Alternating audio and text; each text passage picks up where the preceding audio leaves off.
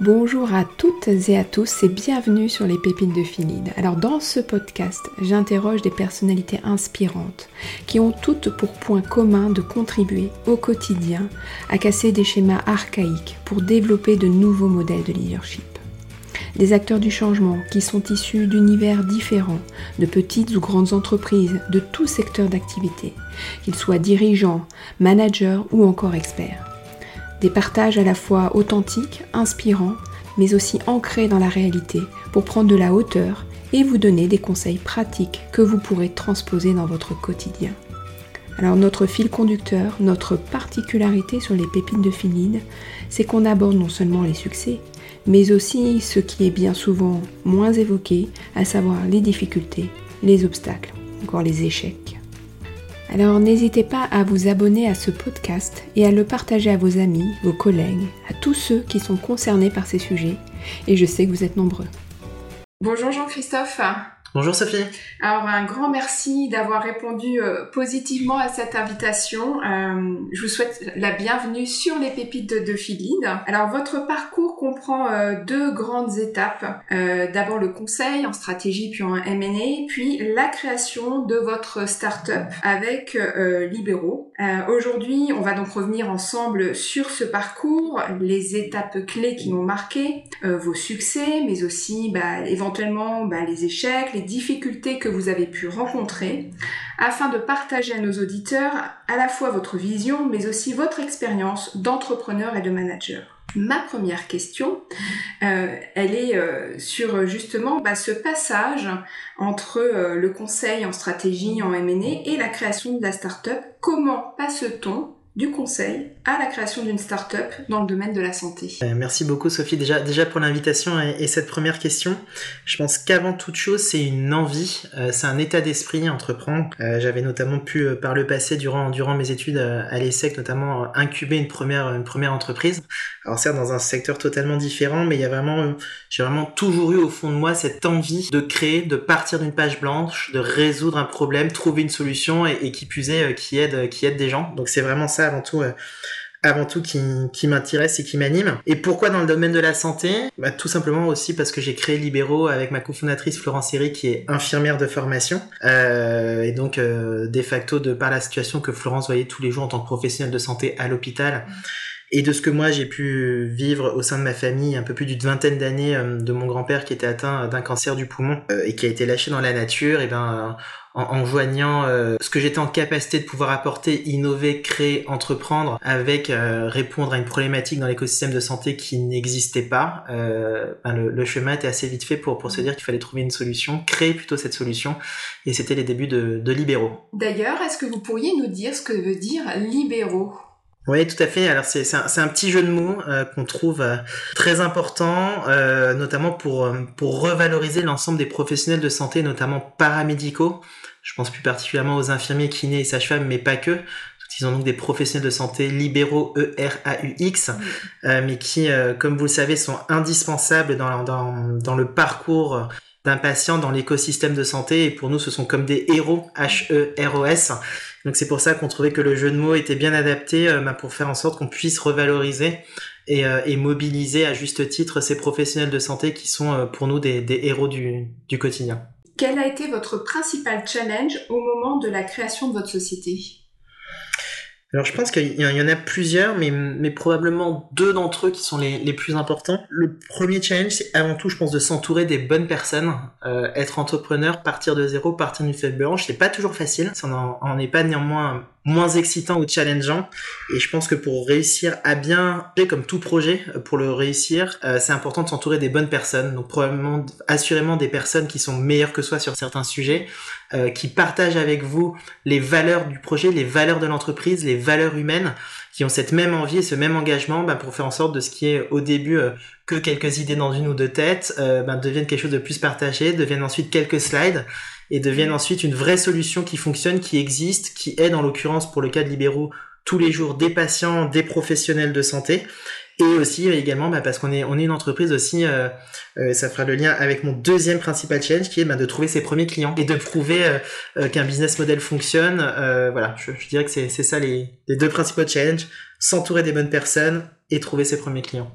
Et pas des moindres. Exactement, mais, mais ça fait partie du quotidien euh, d'entreprendre et, euh, on, on, continue, euh, on continue tous les jours de faire du mieux possible, notamment sur ces deux sujets-là. Alors vous êtes aujourd'hui à la tête d'une équipe d'une vingtaine de collaborateurs. Comment vous voyez votre rôle au sein de cette équipe? Pour moi, ce rôle-là, je le vois avant tout comme un chef d'orchestre. Euh, encore une fois, comme je disais il y a quelques secondes, euh, s'entourer des bonnes personnes, c'est clé. S'entourer des bonnes personnes qui sont meilleures que soi sur certains sujets, ça l'est d'autant plus. Et moi, mon objectif dans ce rôle de chef d'orchestre, c'est de faire en sorte que chacune des personnes au sein de l'équipe, au sein de la team, comme on l'appelle, euh, soit tant individuellement que collectivement dans les meilleures conditions possibles pour s'éclater au quotidien, s'éclater dans leur travail, pour innover, pour aller au-delà euh, de, de, de, leur, de, leur, capacité, leur montrer qu'ils sont capables de faire beaucoup plus, euh, de leur laisser de la, responsabilité. Euh, et donc, euh, donc je dirais quelque part, c'est dans ce rôle de chef d'orchestre, c'est de s'assurer que chacun joue la bonne portée au bon moment, au bon endroit, pour que la partition globale ben, soit, soit, soit une belle mélodie, en la tout plus cas. harmonieuse possible. Exactement. Est-ce que c'est un rôle facile à jouer? Alors, rien n'est facile quelque part quand on quand on entre, quand on entreprend. C'est fait souvent de, grands challenges, mais je pense que ce qui est avant tout important, c'est d'embarquer l'ensemble de, de ces équipes, l'ensemble de ces collaborateurs sur une vision, sur une stratégie, sur une envie euh, avant toute chose. Euh, et ça, ça se fait ben, d'autant plus facilement ben, quand encore une fois on est entouré des bonnes personnes et qui partagent avec nous cette envie de réussir, cette envie de relever des challenges et, euh, et nos valeurs d'entreprise et notre ambition. Alors cette première expérience de management, est-ce qu'elle est conforme à l'idée que vous aviez pu vous en faire euh, du rôle d'un manager euh, avant même de devoir endosser ce rôle? Je me suis jamais, en toute transparence, vraiment posé la question de à quoi correspond une première expérience de management. Mmh. Euh, le, le, le, fait de manager, d'ailleurs, ce, ce, ce, management dans mon rôle de chef d'orchestre est venu quelque part de manière assez induite. Mmh. Euh, moi, avant toute chose, c'était vraiment l'idée de, de, cette envie d'entreprendre, cette fibre entrepreneuriale. Je pense que c'est avant tout un état d'esprit. Et euh, quand on a cette envie-là, cet état d'esprit-là, on se pose pas la question de est-ce qu'on va devoir manager, pas manager. Ça vient vraiment, je trouve, de manière assez naturelle. Euh, donc je m'en étais pas, pour répondre précisément à votre question, fait vraiment une idée totalement précise. Donc c'est venu au fur et à mesure. C'est effectivement toujours un challenge parce que je pars du principe que euh, il faut toujours faire le maximum de ce qu'on peut pour son équipe au global. Et bien évidemment bah, pour la réussite de la société. Mais souvent les deux vont de pair. Euh, et donc je pense qu'avant tout le rôle d'un manager c'est de faire en sorte qu'on arrive à bien conjuguer les ambitions d'une entreprise d'un projet avec les challenges que ça que ça incombe et de mettre ses équipes dans les meilleures conditions possibles pour réussir. Est-ce que vous estimez que vous avez été suffisamment préparé euh, finalement à, à endosser ce, ce, rôle à la fois entrepreneur, manager? Est-ce que vous estimez avoir été suffisamment préparé?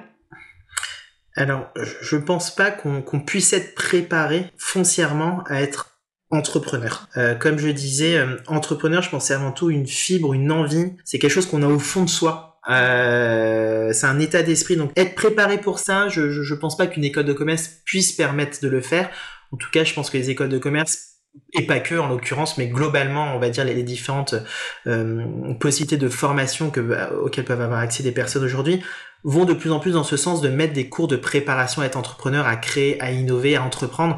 Et ça, c'est vraiment super. Mais je pense qu'au-delà de cette préparation-là, c'est vraiment quelque chose qu'on a au fond de soi, cette envie de, de créer un projet, de, de tout donner bah, pour que ce projet euh, réussisse et à toujours y croire, peu importe ce qui peut se passer.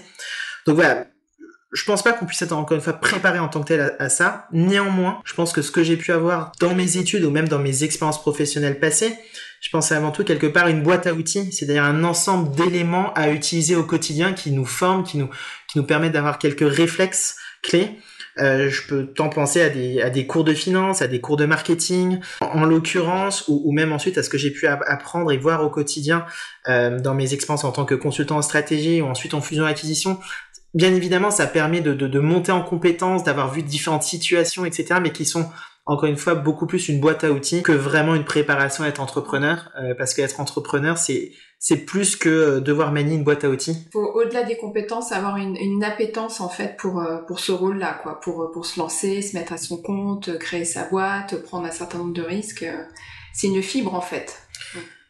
Totalement, c'est une fibre, c'est une envie, c'est un engagement total, euh, c'est euh, c'est euh, c'est quelque chose qu'on vit au plus profond de soi euh, tous les jours, euh, pas que les jours. Euh, c'est oui, ça s'arrête jamais, mais c'est aussi pour ça qu'on est hyper, enfin en tout cas que je le suis, et je pense, je peux parler au nom de beaucoup d'autres entrepreneurs, hyper contents et satisfaits de le faire parce que ben, on contribue à notre manière à faire évoluer les choses, à innover, à apporter quelque chose à la société avec un grand S au sens large et à nos utilisateurs en l'occurrence et clients, que ce soit les patients, les professionnels de santé ou, nos partenaires. Donc ça c'est c'est quelque chose d'hyper satisfaisant et je pense que l'autre point qui est hyper important en tant qu'entrepreneur, enfin moi j'ai une vraie fierté quand je passe la porte du bureau tous les matins et je me dis bah, qu'on a réussi à, déjà aujourd'hui à créer une, équipe d'une vingtaine de personnes qui, qui sont là pour les mêmes raisons que moi, pour le même projet que moi, euh, ou que nous, encore une fois. Euh, et bien évidemment, cette équipe qui, qui va continuer à grandir et on partage tous cette même envie.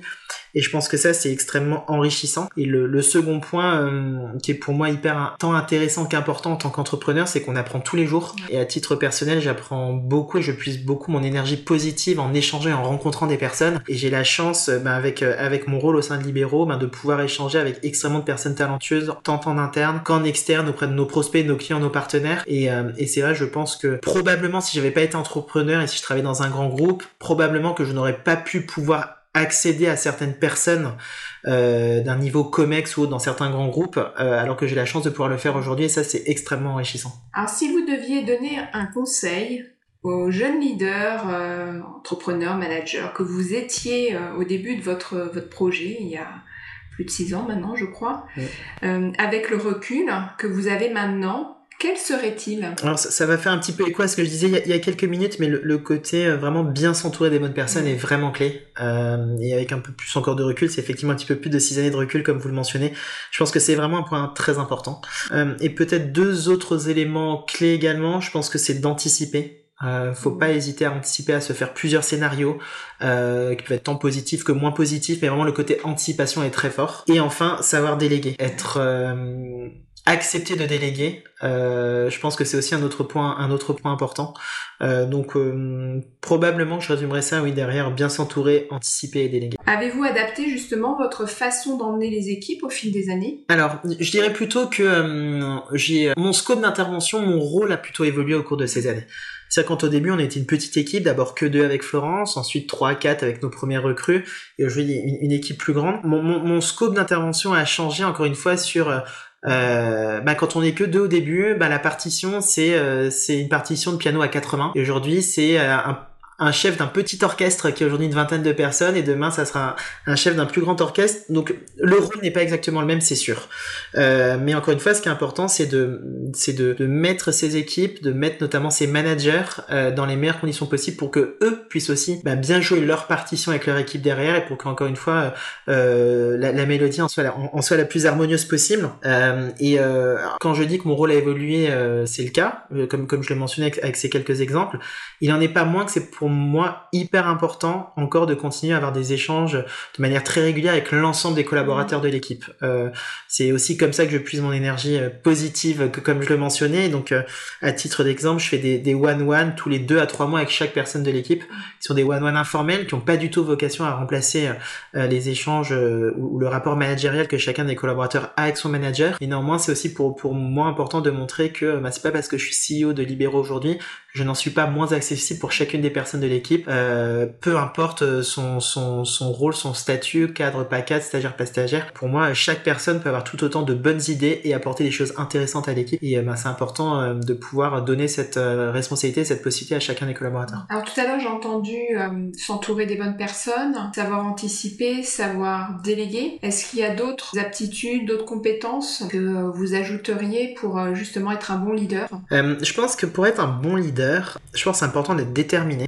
et pour moi, il y a des valeurs essentielles qui sont, qui sont, qui font vraiment partie de moi et que pour lesquels je compte sur ces, valeurs-là aussi sur l'ensemble de l'équipe, c'est le respect et la confiance euh, qui, qui sont. Alors ça fait peut-être bateau de dire ça, mais en tout cas, je pense que c'est des vraies valeurs de fond qui sont essentielles et qui sont une vraie base et un vrai socle et sur lesquelles on peut bâtir beaucoup quand quand ces deux valeurs-là notamment sont, sont présentes. Alors je suis une petite aparté hein, au-delà de nos autres valeurs d'entreprise qui sont aussi hyper importantes. On a fait un acronyme sur HERO, euh, donc les valeurs de, de libéraux, c'est humain, écoute, réactivité, optimisme et sécurité. Et donc au-delà de ça, j'ajoute les miennes qui sont un peu plus encore personnelles, qui sont euh, sont la, confiance et le respect. Donc je pense que ça c'est déjà un socle qui est hyper important. Euh, et ensuite pour amener une équipe, ben, je pense qu'il faut être déterminé. Je pense qu'il faut, faut, faut apporter cette confiance justement aussi à l'ensemble d'une équipe pour la tirer vers le haut euh, dans des moments qui peuvent être un peu plus compliqués. Ben, c'est de leur montrer que ben, on va être en capacité de le faire ensemble, qu'on va relever les challenges, qu'on va trouver les solutions et qu'on va avancer. Donc ça, je pense que c'est que c'est important et, euh, et faire ce qu'on dit Euh, euh, je, n'aime pas promettre des choses que je ne fais pas ou que je ne ferai pas ou que je ne suis pas sûr de faire. Donc je préfère aussi être transparent à l'équipe sur vers l'équipe sur ces sujets. Mais par contre, quand il y a quelque chose qu'on dit qu'on va le faire, bah, c'est qu'on va le faire. Alors peut-être on va mettre un peu plus de temps que prévu parce qu'il y a toujours des aléas, mais en tout cas, je pense que quand on prend un engagement, c'est important de le respecter. Et voilà, c'est terminé pour aujourd'hui. Un grand merci pour votre écoute. J'espère que cela vous a plu. Et si c'est le cas, n'hésitez pas à mettre des étoiles et un commentaire sur les applications dédiées et aussi à en parler autour de vous et à diffuser ce podcast. Vous pouvez me suivre sur LinkedIn et Instagram sur la page Sophie Lordet ou Phil Et enfin, n'hésitez pas à me faire suivre vos suggestions d'invités en m'écrivant sur contact.phillead.com. Et donc je vous dis à bientôt sur un prochain podcast.